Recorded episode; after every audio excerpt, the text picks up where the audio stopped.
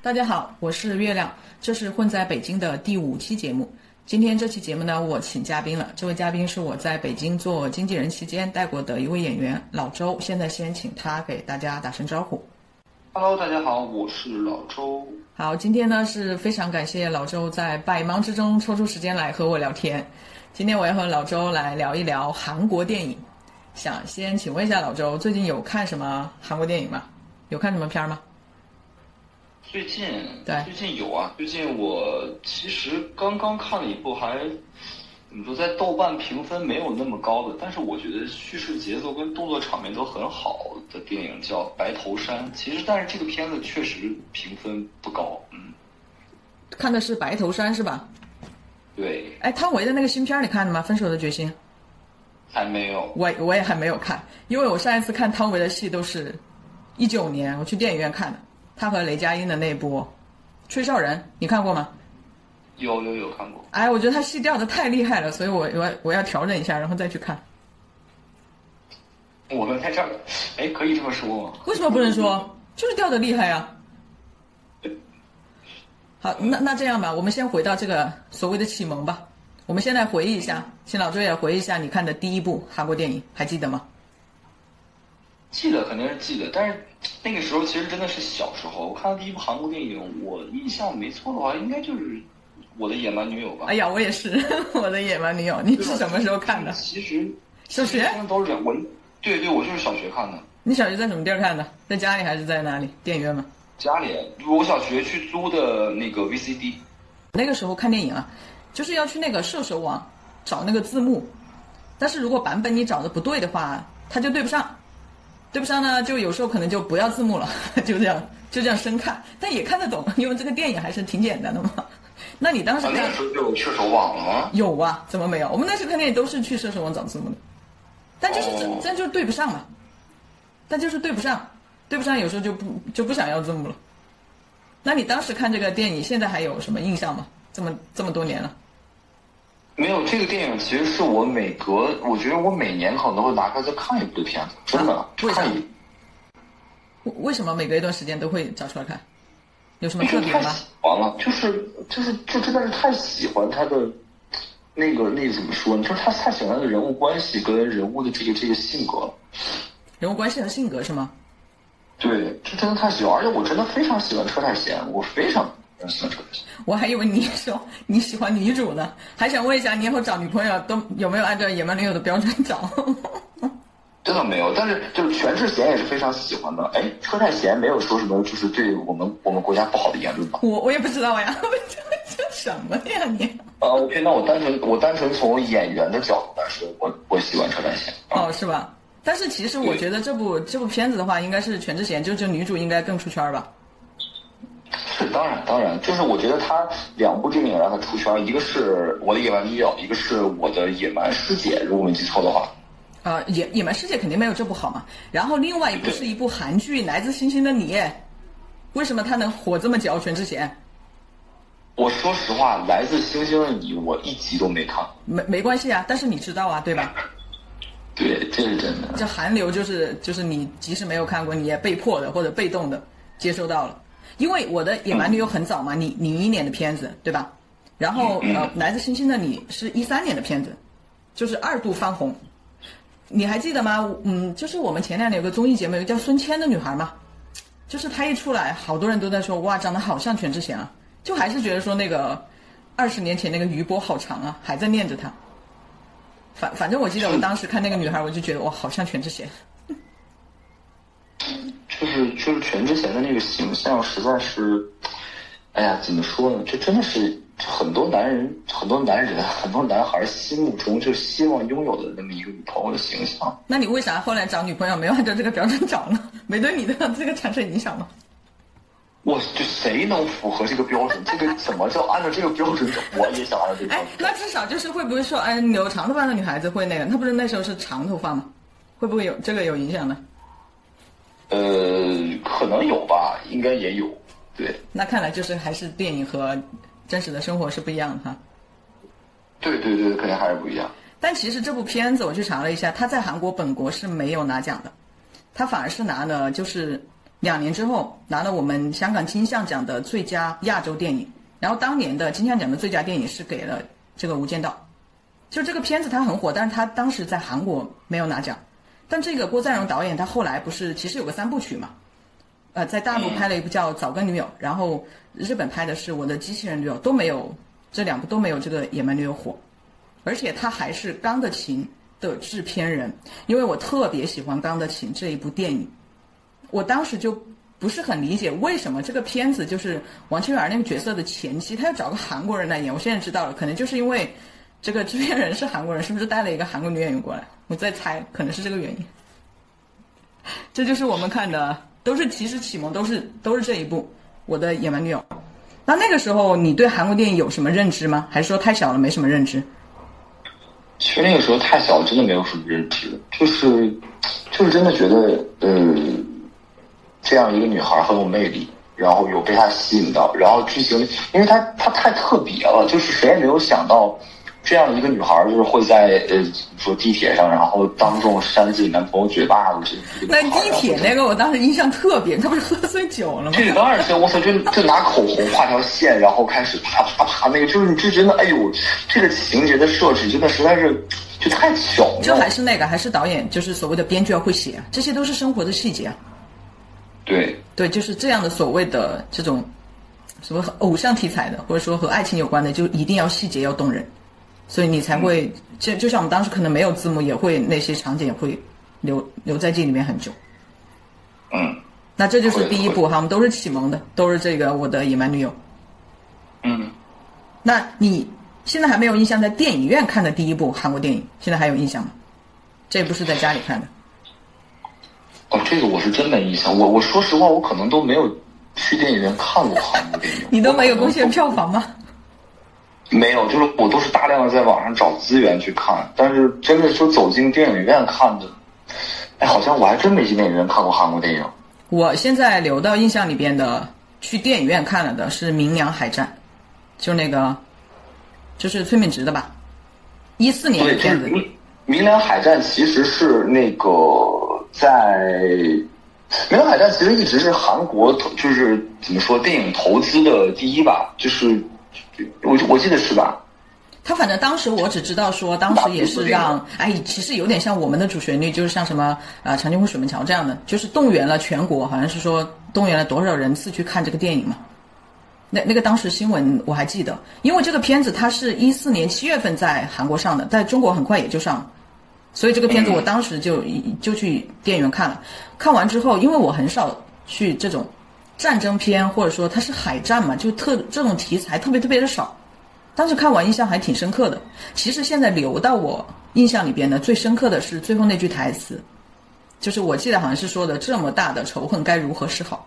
我我当时听完之后，我觉得这个导演还挺聪明的，对吧？就这句台词，我现在还。还留到我的印象里面，而且我也去查了一下，这部电影也是第二年的青龙奖的最佳导演，但是呢，呃，没有拿到最佳影片，最佳影片是给了另外一部更厉害的片子，叫《辩护人》，是是给了这部片子。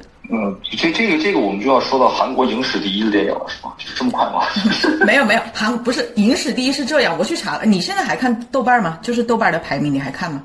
我我时不时会看的。呃，我去查了一下，现在韩国电影就是在豆瓣上排名最高的是《熔炉》，排到第二十位，已经把《教父》挤出了前二十。现在《教父》已经排到第二十二了，已经没在那个前二十里边了。是吗？韩国现在韩国就是你你说是票房冠军吗？不是不是，我说的豆瓣评分啊。是《熔炉》吗？没错，已经在第今天我查的，《熔炉》排到第二十了。哦。这这是挤到就是。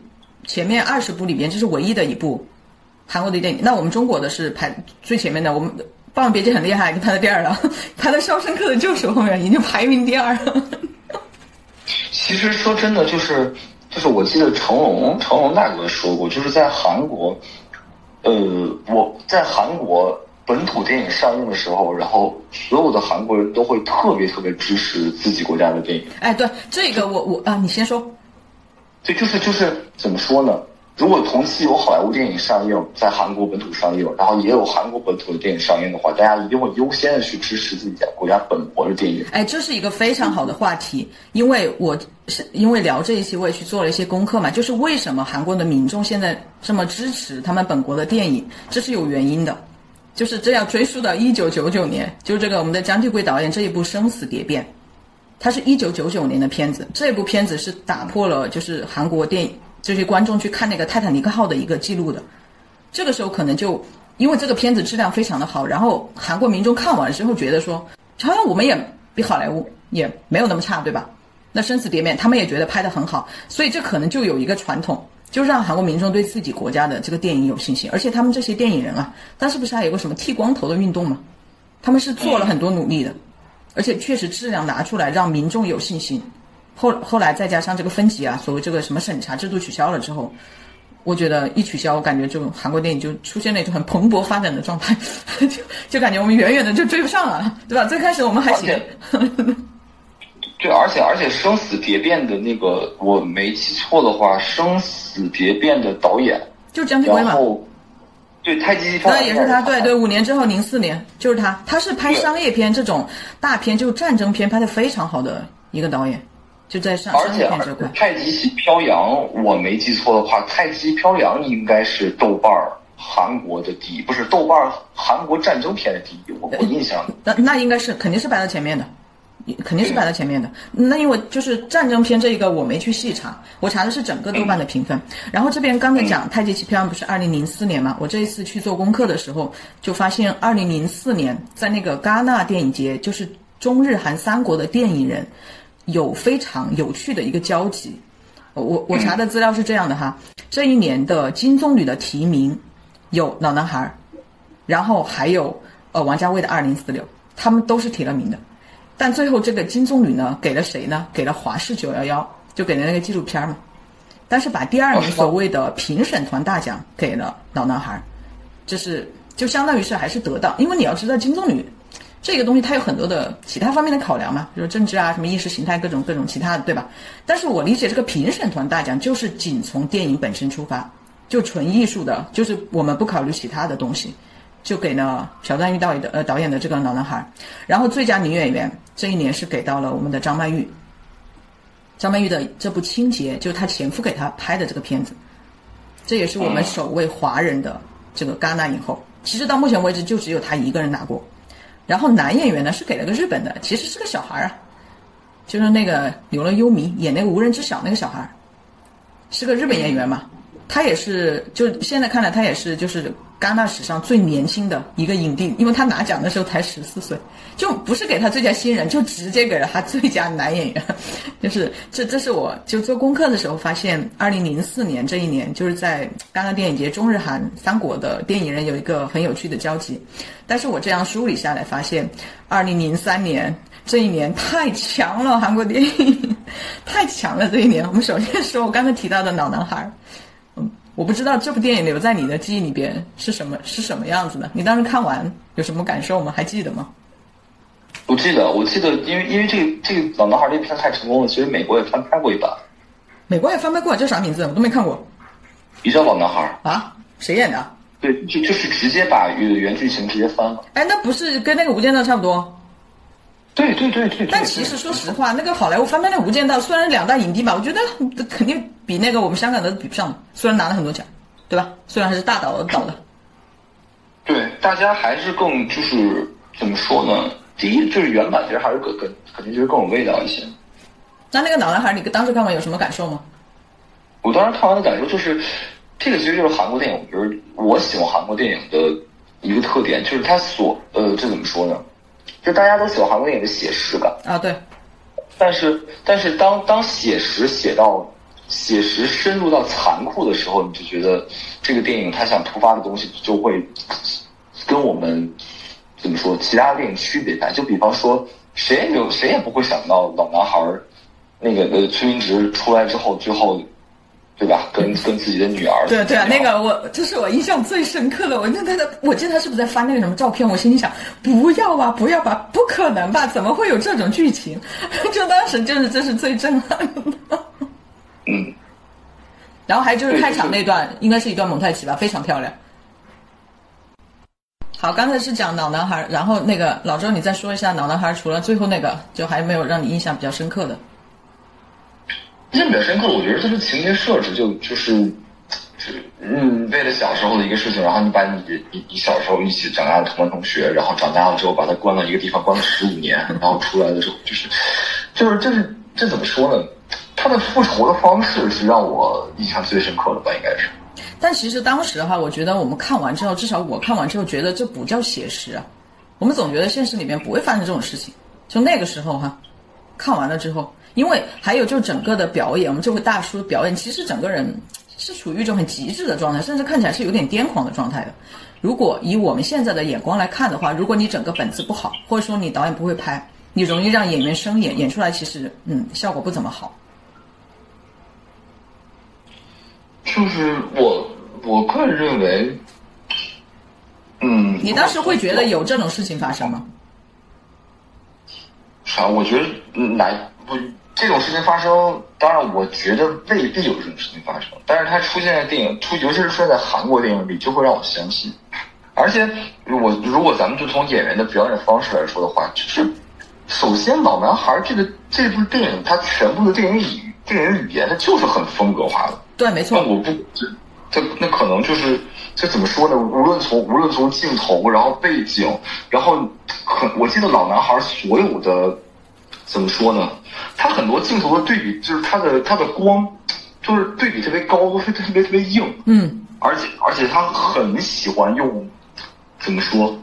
很喜欢用演员的面部特写，尤其是演员狰狞的表情。你包括最后他，嗯我都没有想到最后崔明植剪舌头，他会给一个镜，就是面部特写。他这就是一个风格化的电影，所以我觉得演员的表演也就是恰到好处。啊，没错呀，就是说要导演会拍嘛，是不是？如果你导演不会拍的话，就很容易让演员生演，因为各种那种都是很极致的，他很少有很正常的状态，是不是？嗯嗯，所以这部片子当时我看完之后，我觉得就是震惊，就觉得说哇还可以这样，就是 特别是最后印象特别深刻，就说怎么可以这样？哦，原来可以这样。然后这是这是零三年，这部片子也是零三年的。然后零三年还有一部非常厉害的电影，就是我们奉俊昊导演的《杀人回忆》。呃，这个这个这，我觉得这个就是韩国应该是怎么说，嗯，影史第一吧。但是我说实话，我觉得那《寄生虫》根本就比不上《杀人回忆》啊，凭什么拿这么多奖？就个我就个个个人认为也是。对呀、杀人回忆》说实话，在我看来都基本上可以打满分啊，基本上可以打满分，我就挑不出什么毛病。而且最后，最后我们大叔对吧？那个所谓的打破了第四面墙，就直视镜头，再加上就是前两年真凶落网，哇，这个电影真的是传奇。其实说到寄生虫，我我说实话，我寄生虫只看过一遍，就是寄生虫就是看一遍啊，那就是一个很很规整的商业片啊，我觉得没什么没什么看两遍的可以，就是没必要看两遍吧。就你看第二遍，还不是把那那个杀人回忆再翻出来看一遍？我我是实在不觉得寄生虫是一个特别牛逼的。对呀、对呀、对呀、我也觉得呀。我觉得其实放到我们这个导演的序列里边，也都排不到，我觉得前三都排不了了。但是说实话，当当时那个奖他拿了这么多，因为他把最佳影片、导演、剧本全拿了，我觉得这个是是不是当年其他太弱了吗？那也没有啊，当年还有什么《好莱坞往事》一九一七这样的片子，也搞不懂。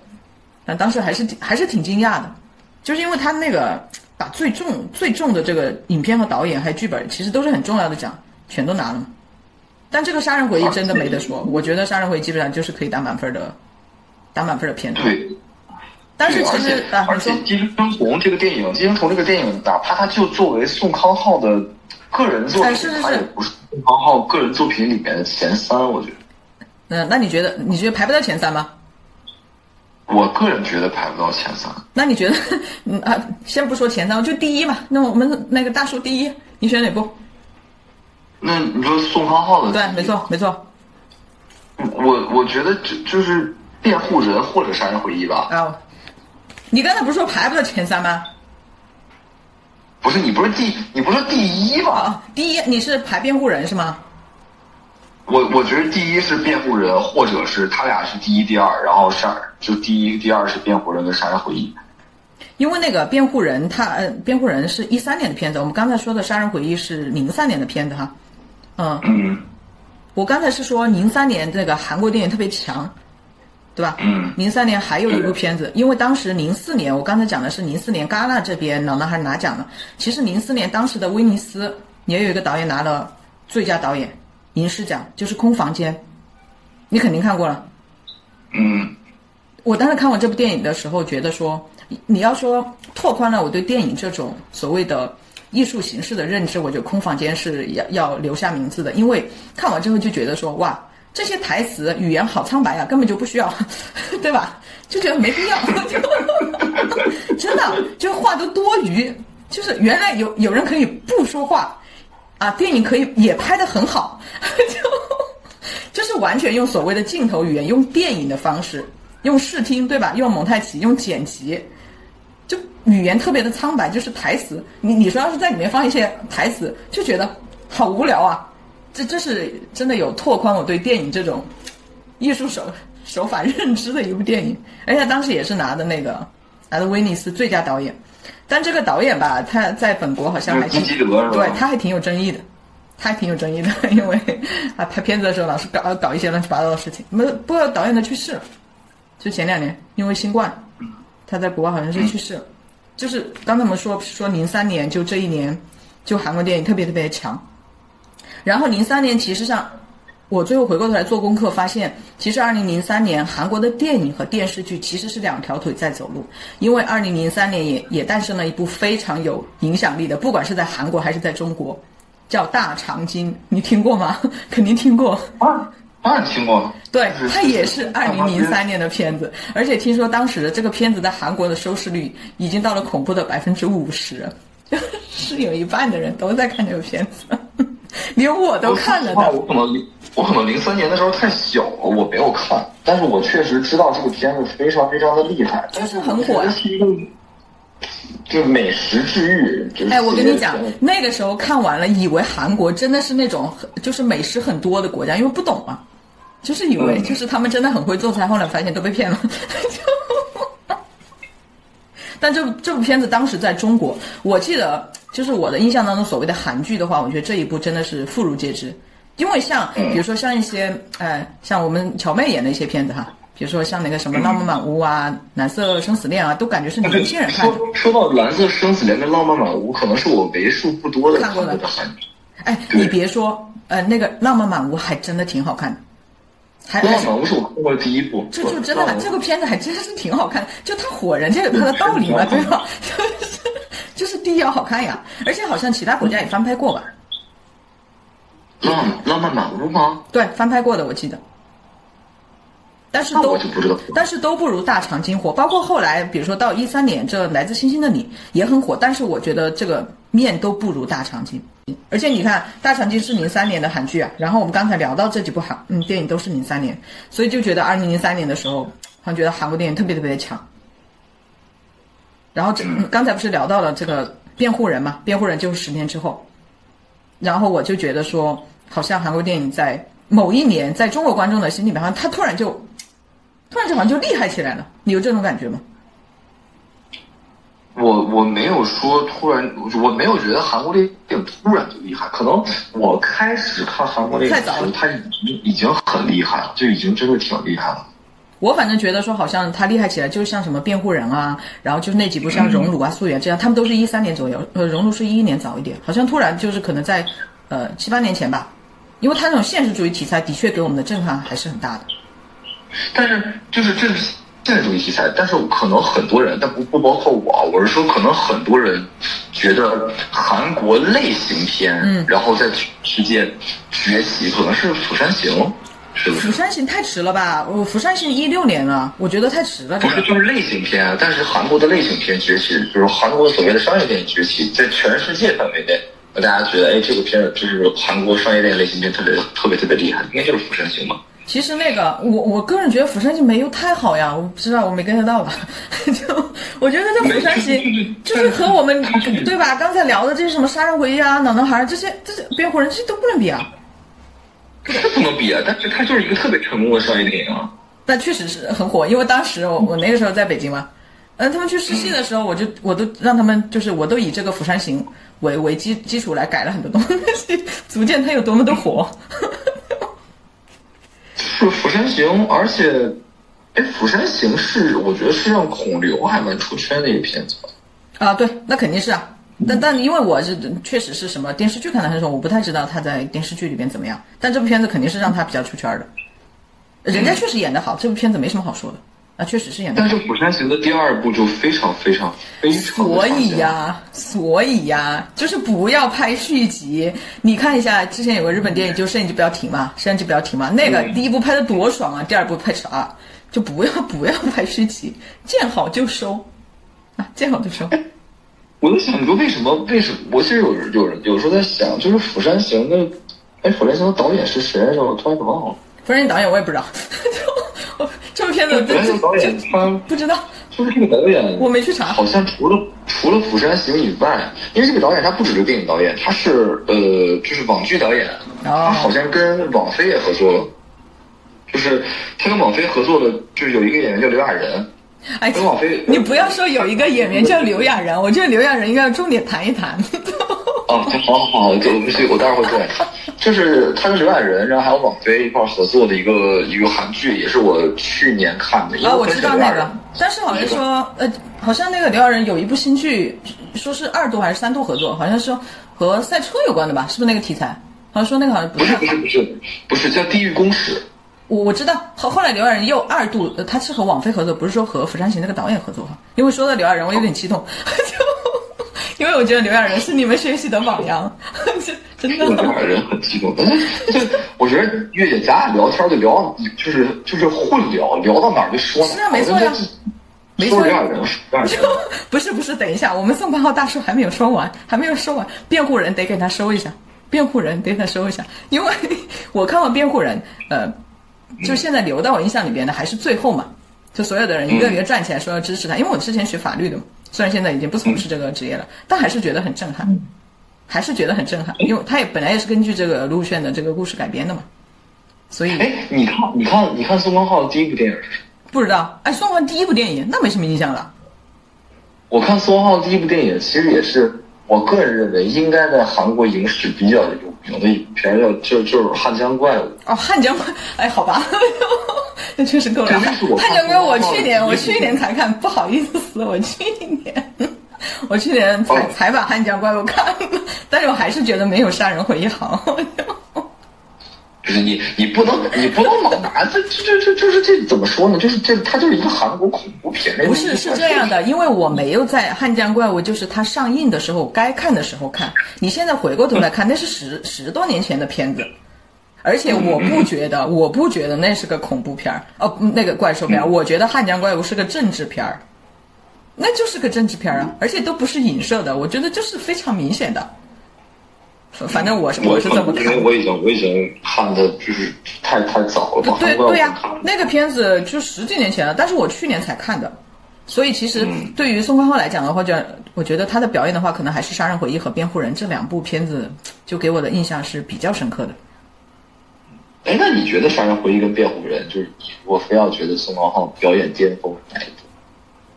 呃，可能还是《辩护人》吧，因为《辩护人》在我看来要难演一些，不是他要难演一些嘛，《杀人回忆》就是他演的比较飞一点。就《杀人回忆》，你看他演那个警察，不是动不动就踹嘛，我觉得好搞笑。就是他们办案嘛，不是小地方的人都也不怎么会办嘛，对吧？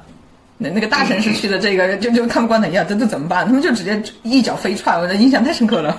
就辩护人肯定难演一些。第一，他本来是真实的故事改编的；第二，他不能演得很飞呀，他不能演得很飞的。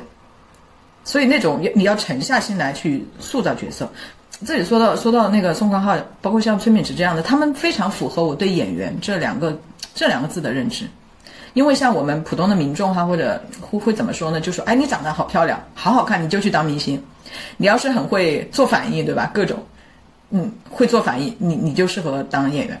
所以我觉得，在我们普通民众的心里边，他实际是是把明星和演员这两个东西是分开的，对吧？就是就是，如果如果说到韩国演员的话，我觉得有的聊的东西这可是太多了啊！没错呀，因为今天时间没有那么多嘛，所以我就就觉得说，像宋康昊这样的，就是很符合我对演员的认知。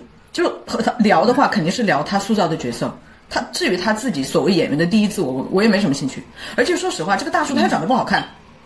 我们说句不好听的话，他要是放到中国来，可能都没戏演，真的，对吧？你又长得不好看，你包括像崔我们崔大叔这样的，那对吧？你就丢到人群里边，你又不是那种很出色的。而且像这样的能够出来，你就真的是要会演了。要真的会演，你能够处理很复杂的情绪，以及能够处理很复杂的角色，是不是？如果你没有这种能力的话，你这种所谓外貌不出挑的，你根本就没没戏演了。我就是这么说实话，月姐，就是在我喜欢的韩国电影里，我没有发现不会演戏的韩国演员。哎，没有，因为你看的电影，哎，人家中五路对吧？那也是对电视剧演员，那也是嗤之以鼻的。对吧？你那些偶像剧的根本就入不了这些中五路导演的法眼，嗯，因为，对呀，因为你看到的这些韩国电影已经算很优秀的了，所以你看到这些演员，你会觉得他们都很会演。他们那些不会演的，根本导演就不会让他们来演呐。而且而且，其实他其实你你看，因为我我觉得我看的韩国电影还算是可以的，就是。你就发现韩国电影，对你看的电影都觉得他们好会演呐，他们怎么演的这么好？就是，而且而且来来回回来来回回就那些人，也没有说来来回回就那些人哈，人家还是有很多，只不过可能比如说你不是最喜欢何振宇嘛，对吧？不是，你看咱咱们咱们首先我如果我把我列出来的就是韩国男演员我喜欢的几个人，李正宰、崔明植、黄正民、何正宇啊，包括那个那个没有刘亚仁吗？谁谁？没有刘亚仁吗？你对他没那么感冒是吗？对对对对，刘亚仁往后排，然后那个 包括那个那个朴成雄，就是就是那个那个新世界里面最后跳楼自杀的那个。新世界，哎，我我你说到新世界了，因为这一届何振宇的这个恐怖直播哈，就是嗯没有拿到，他只提了名，没有拿奖，最后把这个影帝颁给黄哲明了，就这个新世界，你觉得合理吗？我觉得合理吗？这。合理不合理？我就反反正，如果恐怖直播跟新世界的话，我肯定是更喜欢新世界啊。啊，是吗？但是说实话，我当时看恐怖直播的时候，我觉得就是何振宇一个人的啊演技大赏。哎呀，他肯定演的很爽，但是很难得，因为他一个人演嘛，就真的一个人演特别容易演飞呀。我觉得他那个度拿捏的特别特别好，就是有那个范儿，对吧？做所谓做那个主播嘛，端的一点点，端的特别好。就觉得哇！但我可能实在是太喜欢新世界的镜头跟人物，是吧？哎，那你现在最喜欢的男演员还是何振宇吗？还是已经都换人了？我现在最喜欢的韩国男演员，我觉得就已经不是，我就不能拿出一个来单说，就不行，就只能选一个，一个你选谁？就是一个还是还是何振宇是吗？对。好了，还留点时间给你讲一讲何振宇吧，为什么喜欢他？为什么喜欢？对，你这怎么说？你我我哎，我记得我反正我首先我最喜欢何振宇的一的，我说我最喜欢何振宇的三部电影吧。嗯，就说一部可能就感觉有点少。嗯，这第一部，首先我觉得黄海啊，这个是一定是可以，对吧？嗯，嗯，是黄海，然后恐怖直播，嗯，然后就是追击者。啊，这应该是我最喜欢何正宇的三部电影，包但是后面包括像《隧道》这样的作品，我觉得也也也也不错。我我反而觉得，我觉得《隧道》肯定没有《恐怖直播》好。这这也我觉得也所以也不错嘛。隧道其实也是何正宇所谓的一个人的，但是隧道太一个人。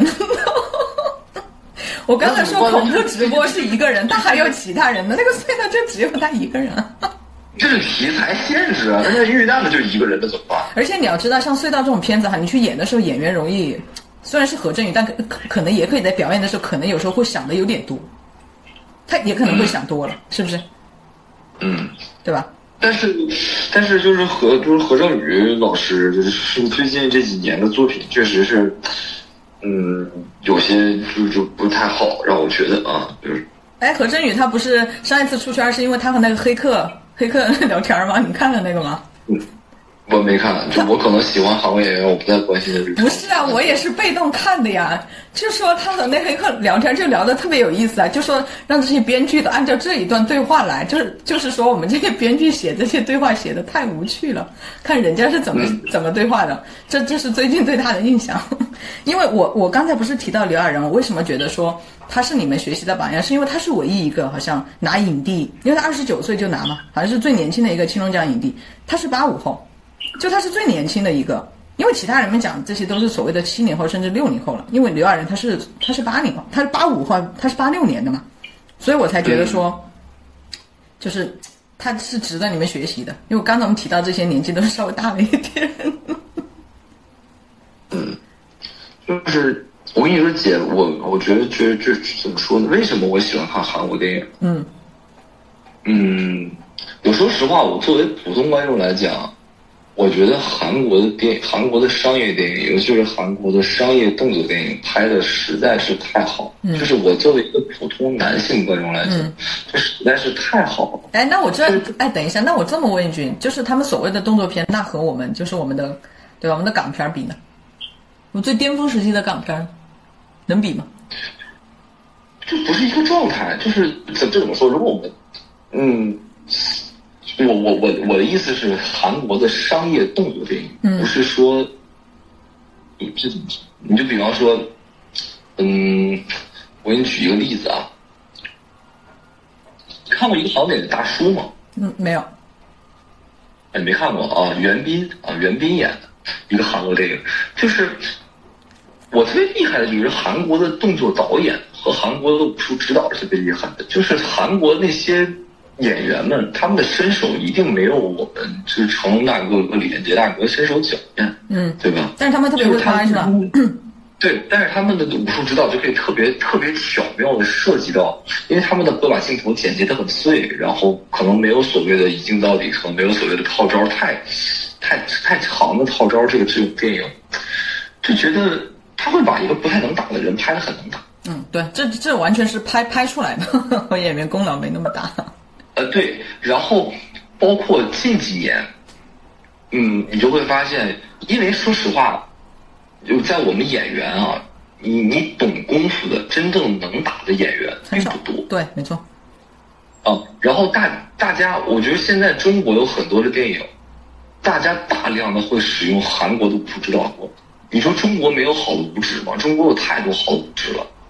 就是中国能打的人，嗯，就是就是能真正厉害的武术指导也有很多，但是为什么大家喜欢就是用去用韩国的动作导演？我们就我们的小尊啊，他也他也跟你说过，第一开始一出好戏请的是黄海的武术指导啊。为什么？因为他就是好看，他就是对他真的拍出来好看，很帅。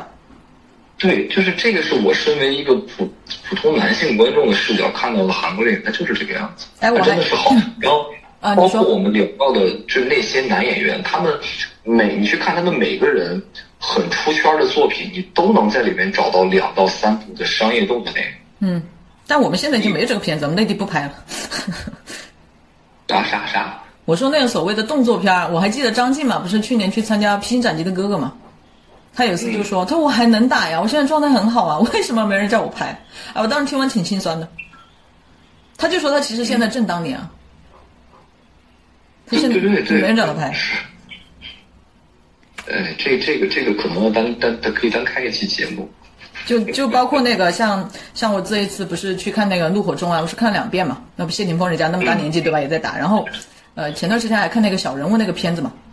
然后就想着说，哎，我们陈导的嘴巴不在了，但是可能在好莱坞，在其他地方千千万万个陈木成站起来，就他们还在拍动作片啊。你包括那个《极速追杀》这个系列嘛，就是基诺里维斯的，人家还要拍，拍拍五部，然后可能小人物还拍第二部。但是我们现在已经好像没有这种所谓的动作片了，都没有了，那就不拍。嗯，其实可能现在也在拍吧，就是大家知道的。可能不是一线的动作明星，然后他们现在都可能退居到所谓的云影院的这个行业去拍戏了。包括嗯，安志杰呀、张晋啊，他们都在这个就是这个里面。因为我知道现在最前两天安志杰刚刚开机的一部电影是任达华监制的，好像张晋还是谁，他们好像最近有电影在上映，但但那个嗯好像票啊，房啊，对，啊好像都不太好。但其实我我个人对这种。动作这种片啊，其实我对文戏的要求，我自然我就降低了。说实话，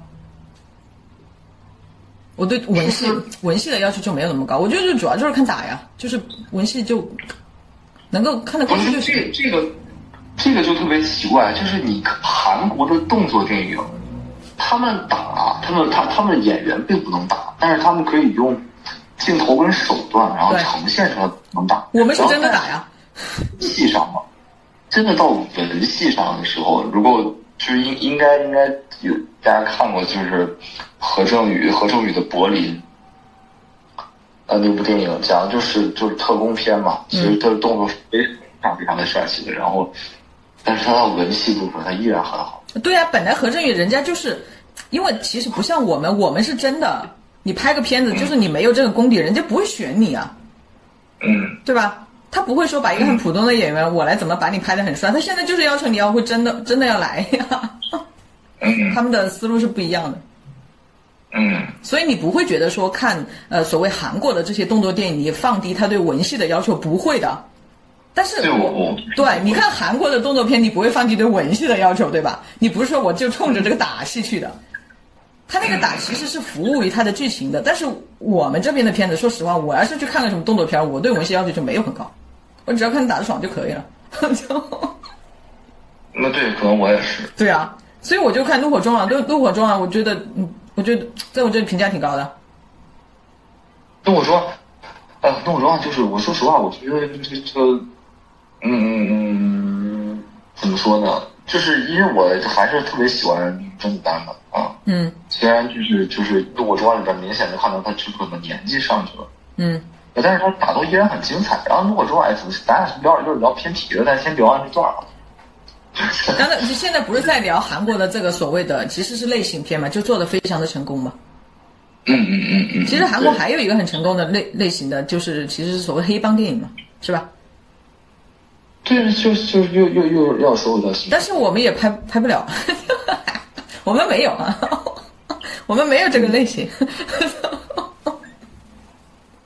哎这能说吗？这个。没没事啊，先说呀，就是不能拍啊，这有什么不能说的？啊，确实是我们这个题材的限制了。那包括你，你说他们还有一个，在我们看来，其实普通观众觉得韩国电影最成功的所谓类型片，那不是现实主义题材嘛，对吧？其实在中国火的这些，嗯他们那个现实主义，我觉得和我们理解的，包括我说辩护人最后让人觉得很很动人、很震撼的，就那也是正能量。我就觉得现在我们对正能量这三个字的理解太过于狭隘了，真的。嗯就像我这一次不是回回头去看豆瓣那个评分嘛，排在第一是《肖申克的救赎》，那《肖申克的救赎》下面就有一句话叫“希望让人自由”，嗯对吧？就是是看完了电影之后觉得，其实好莱坞不管是电影都是让人造梦的。就你在现实世界当中非常的失落，或者遇到很多困难，遇到很多问题，很沮丧。你看完之后觉得，哦，我还可以继续干，至少还可以多活七天，对吧？这就是电影带给我们的，要直击人心嘛，让我可以再活七天。不是我们理解的电影，就是完了配个那个字幕，对吧？加一下啊，大家都过上了幸福的新生活，那就是正能量。我觉得我们对正能量的理解太过于狭隘了。哎，这个怎么说？不做评论啊，为什么不做评论？就不不不不不做不做评论，因为我觉得我们应该怎么说呢？就是去，就是我们我们应该是拍出自己的优秀作品，而不是说，嗯，把外面的作品修改的更，哎，就不不不不做评论。哎，那你告诉我我们的优势是什么？我们的优势是什么？对我们就是对外输出什么样的文化输出是啥吗？你觉得应该输出什么样类型的片子吗？这个咱俩不是前段时间聊过这个东西？你觉得是是什么呢？是什么类型呢？嗯，我说实话，我觉得就是国产电影有太多太多。我觉得国产电影这个怎么说呢？嗯，就为什么我觉得就是张艺谋的影，包括英雄，不是不是张艺谋的英雄啊，这这是不是这？就是他英雄啊，不是他英雄。对对，包包括就是为什么影，然后英雄，然后卧虎藏龙这样的电影，然后就是国外的观众会特别喜欢，因为因为我们拍出了第一，我们拍出了我们自己的文化，你还是说就偏武侠类的是吗？这不都是偏武侠类的？就就就是就是我就我只是拿武侠这个这个类型去举例子，就是我们拍出了我们自己的文化，嗯而且我们拍出重点是我们拍出了外国人想看到的中国文化。嗯呃，这个是我我觉得我们就是输出很对外输出很成功的一个东西。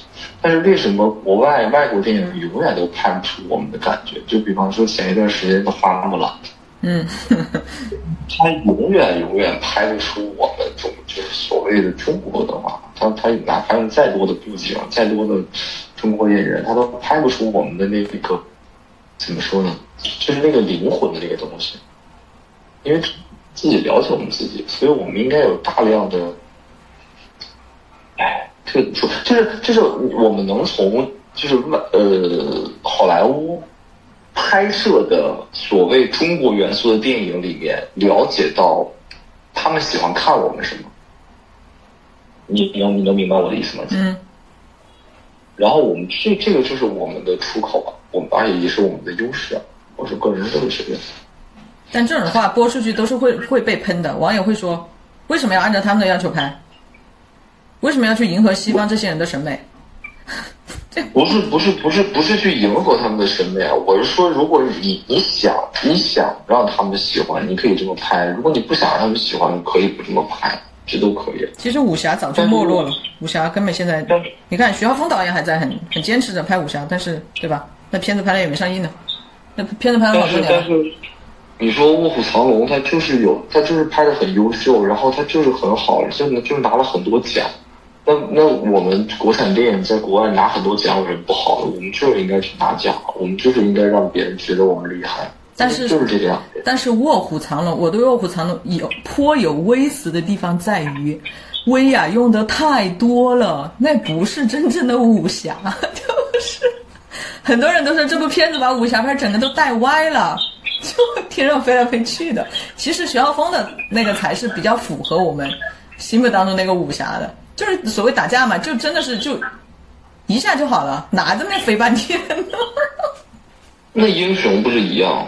对呀、所以很多人对英雄也不满啊，就觉得说英雄他只要。拍出了，我觉得他只要拍出了韵味跟美感，我觉得就就就很好。但现在就武侠这个片子整个也没落了。你包括我前段时间还看到有人在讨论说，为什么现在就金庸的片子就翻拍出来，好像年轻人都不爱看。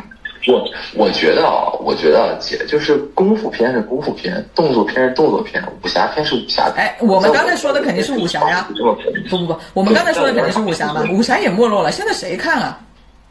这没人看这个东西了，就是新我看，就所谓的。现在年轻人啊，就是现在没什么武侠，都是仙侠啊，没什么武侠，都是古装偶像、古偶或者仙侠。真正的武侠片，其实去年的《山河令》，我在我看来算一部近年来比较优秀的，那拍了一点武侠的意思。但是其实咱俩咱咱俩怎么从韩国电影聊中国武侠片？没有没有，是刚才说到说他哪些东西值得借鉴嘛？你会觉得说，你刚才举那几部不都是武和武侠有关的吗？所以就聊出来了嘛。好，最我最后我们还要还要回到韩国电影。刚才是讲的你喜欢的男演员对吧？那韩国的这些女演员有没有最喜欢的？韩国最喜欢的女演员，我让我想想啊，就嗯，全智贤排不上吗？就是排得上，但咱不都说过了吗？啊，有没有像何振宇这样，就是在心里比较特殊的，能排到前面的？没有。没有。呃，哎，那个什么算了，就是裴斗娜算，裴斗娜可能是吧。其实我对他不是太感冒，当然他的片子我也没看那么多。嗯，我这里之所以要说女演员，是因为就李沧东导演有一部那个《密阳》啊，虽然那是个很老的片子，零七年的片子，但是那个片子看完了之后，我到现在还记得，就他给我印象特别特别深刻。然后因为那个女主全度妍，她是拿了嗯那一年的戛纳的，就是影后的。嗯，然后所以后来他们开玩笑说，因为李沧东的《燃烧》嘛，当时他嗯金棕榈只提了名没有拿，所以他们说其实《寄生虫》是还给韩国电影的。嗯因为所以为什么要要问女演员？是因为你看像我的《野蛮女友》，我就觉得像我们的这个韩韩国电影的启蒙，在我看来是全、就是其实是女孩更更出圈儿的。嗯，但是呢，可能因为你作为男性观众的话，你都经常看一些什么动作片啊这些。但是裴斗娜很出圈啊，裴斗娜非常的出他是是，但是我就对他没有那么没有那么感冒。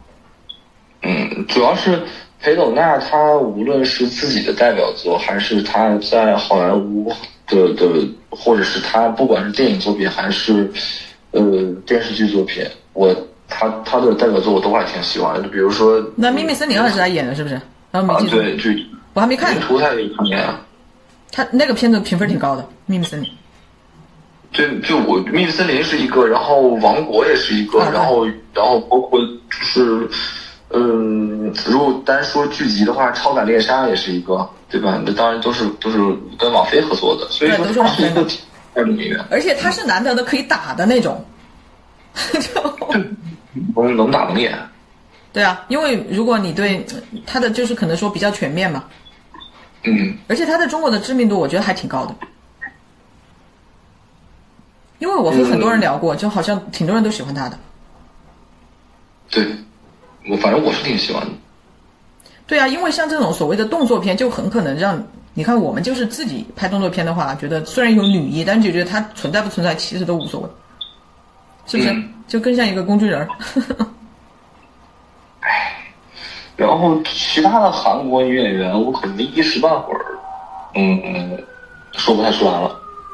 因为你可能就是看这些片子的话，所谓类型片的话，可能还是男演员，就他们戏就是更出彩嘛，也在他们身上对。对对对对，会。对？哎，像《熔炉》这种片子，你看过吗？其实我一直都没没敢看，你看过吗？看过呀，《熔炉》我看过呀。看完之后什么感受？我说实话，我没有那么喜欢《熔炉》这个电影，就是，嗯，就就还是说它的社社会学意义大于电影本身？社会学意义大于电影本身。你说它有什么社会学意义呢？就是我不知道它有什么所谓的社会学意义。就是这个词儿，这这这这个，呃，就就是就是就是他他是想说说他是想就是拍出一些所谓的什么，我我我我不知道。我说实话，《熔炉》我也是看过一遍。我一直都没敢看，就是和它相关的这这个题材的，我都没敢看。哎，说到这个，我想起一件事情，就当时那时候我还在北京的时候，就是有一个导演，他说要根据我们我们的一个真实的故事改改编一个改编一个电影，说拍完了之后我要拿到韩国去参奖，在国内肯定是不能放的。然后说那个时候我就知道说，呃，那个那个时候还真的有一群人愿意关心我们的 这种社会现实。就是他说韩国的电影人特别喜欢这种各个国家的这种现实主义题材的片子。他说我拍完之后要去到那边去参加。我当时还看了那个剧本，但实话实说，我觉得那剧本没有写的太好，就是觉得很遗憾，人家那个真事儿这么的，对吧？就是随便讲一讲那个真事，都觉得哇哇就是这样的，然后怎么怎么能把剧本写的这么的不好看呢？当然那个时候也也不能去评价人家的，人家给你看剧本都算也对你挺好的，因为本来是不能看这种东西的。所以我对那个时候几年前吧，就对韩国所谓的现实主义题材这个东西，就觉得那是他们反正留在我印象里的，反而可能不是那些什么黑帮片啊、动作片，所以我才会有一种错觉，就是韩国电影好像某一年在中国这边好像突然就厉害起来，然后很多人都在看，而且都看完之后有点恨铁不成钢嘛，就觉得说为什么我们拍不出？就即使有所谓审查的限制吧，是吧？那也没有拍出，就是能够在你大家都是所谓的带着这个对吧镣铐跳舞，你也没有跳得很好嘛。而且现在我发现，不管是我们的国产的电视剧还是电影，就所谓的现实主义题材这一块，好像我们的群众、人民群众们都特别的不满意，说这些编剧们都不接地气儿。你还记得前段时间，我不记得是几去年还是什么时候，冯小刚导演的那个《北辙南辕》，说这不反映我们人民群众的生活呀，我们的生活不是这样的，就是好像对现实主义题材这一块特别不满意。就是我们，我觉得就是国产电影的怎么说啊？嗯，特别想看现实主义题材的东西的话，我觉得国产也有很优秀的现实主义题材，比如如我觉得《爆裂无声》，你说算不算现实主义题材的电影？但我觉得，嗯，辛玉坤导演第二部比不上他第一部，我还觉得《新迷宫》更好。呃，对，但但是但是我觉得《爆裂无声》也很优秀啊。啊就是如果你非非说这只有就是很多人说啊，国产电影不敢拍什么的，然后韩国电影都非常非常敢拍，是他们是敢拍，他们是真的非常敢拍。然后，但是你这这怎么说呢？为什么我说我喜欢韩国电影是从韩国的动商业动作片开始喜欢上韩国的？然后我没有觉得，呃，他我不会说因为韩国电影敢拍啊，他特别厉害。哦，那你的看法还真的和其他很多人不一样，很多人就觉得就是因为他们敢拍嘛，所以就是特别优秀。他们敢拍，但是但是敢拍不在于他们不是他们的厉害之处，你知道吗？其实就是敢拍和电影本身没有关系，和电影这种媒介本身没有关系。我还是觉得人家导演的基本功特别的扎实，人家真的是用的电影的镜头语言，对吧？对呀、人家是会拍电影，对，对你就我就是敢拍和就是我的选材跟我真正能不能把这个东西拍好，其实这不是一回事。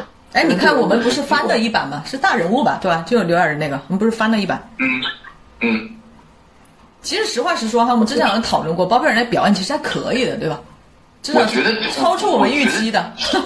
我说实话，我觉得挺好，我觉得很好，你知道吗？我就我贼我贼喜欢包贝尔，就是在那个就是第他第一次见到我我也觉得，我觉得他特别松弛。那个时候你觉得，哎，他好像还挺适合这个角色的。虽然可能你说他演个富二代，大家会觉得没什么说服力，哎，好像感觉还行啊。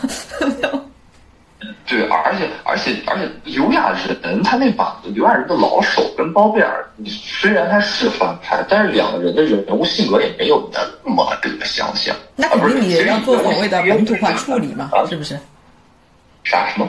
我说你过来了之后肯定要做本土化处理嘛，包括我们拍那个日本的那些东野圭吾的片子也是一样的。但是说实话，我们拍那个东野圭吾片子都拍的很很差，就就感觉不接地气，感觉这个案件不会发生在中国，就就感觉它不是在中国发生的案件，就看着特别别扭。哎，刚才你说的包贝尔，我想起来了，不是第一期的时候有问你和那个阿仁，就是你们喜欢的新生代和中生代的演员吗？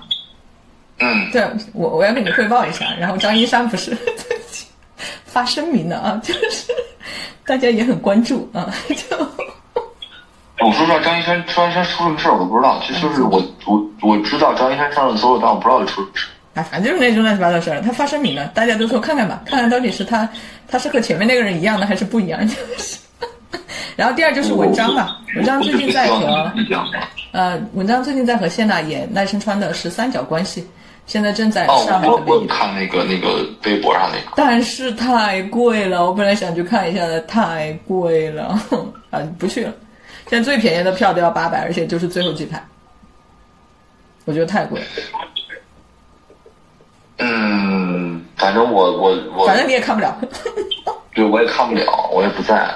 对呀、但谢娜吧，她就她就就这个组合就让人，就比如说你去看一部电影，这个就一个男演员一个女演员，就是可能就是啊，有一个很喜欢，有一个很讨厌，他就你就会纠结，到底看不看了。